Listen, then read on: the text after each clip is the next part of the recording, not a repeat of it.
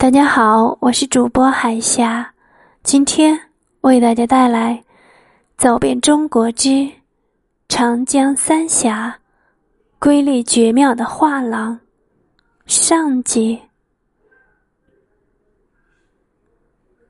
长江三峡是一个让人看过久久不能忘怀的地方，一个不能仅仅以景色简单视之的地方。旅游有两种意境，一为自然景观，一为人文景观。前者是对大自然美景的欣赏，后者是对历史发思古之幽情。若两者同时具备，则为旅游之圣地。三峡就属于此类。三峡是古往今来。文人墨客的灵感之泉，他们的诗赋或婉约，或豪放，或哀愁，或雄浑，或凄凉，或荡气回肠。今天再有三峡，也不简简单单只是为了景色。长江三峡的一山一水一景一物，是诗。是画，流淌在几千年的中华文化的血脉里，浸染了世世代代中国人。长江一路奔泻而下，河谷宽阔，浩浩荡荡。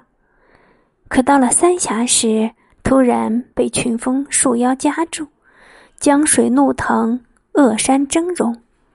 山水相搏达数百里，长江方逃出了三峡，峡中也地崩山裂，伤痕累累，却也成就了长江三峡壮丽的景色。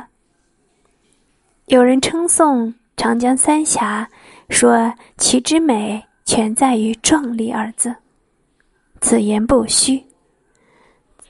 山水泉。林、洞、瀑相映成趣，相得益彰。身临其境，可以游峡谷、赏花草、识鸟音、举清泉、清溪水、观八舞、听楚歌、览大坝。这里无风不雄，无滩不险，无洞不奇，无壑不幽，无一处不可以成诗，无一处。不可以入画。观三峡最好的选择是坐船，一是因为陆路基本不通，即便有一两段的道路也是荒败已久的古栈道，没人敢走；二是船上风光最好，那些把三峡风光写到极致的师傅，想来都是船上所得。江边的景点更是船工和过客所去，不乘船怎能得三峡之真谛呢？不过乘船也是有讲究的，要选慢船，随船慢慢的飘荡，轻松的游玩，远处林木苍翠，苇蕤绵绵，峡谷上空有雄鹰盘旋。林间树梢有小鸟鸣叫，美景接踵而来，又此地而去，就像欣赏一幅幅滚动的绿水青山长轴，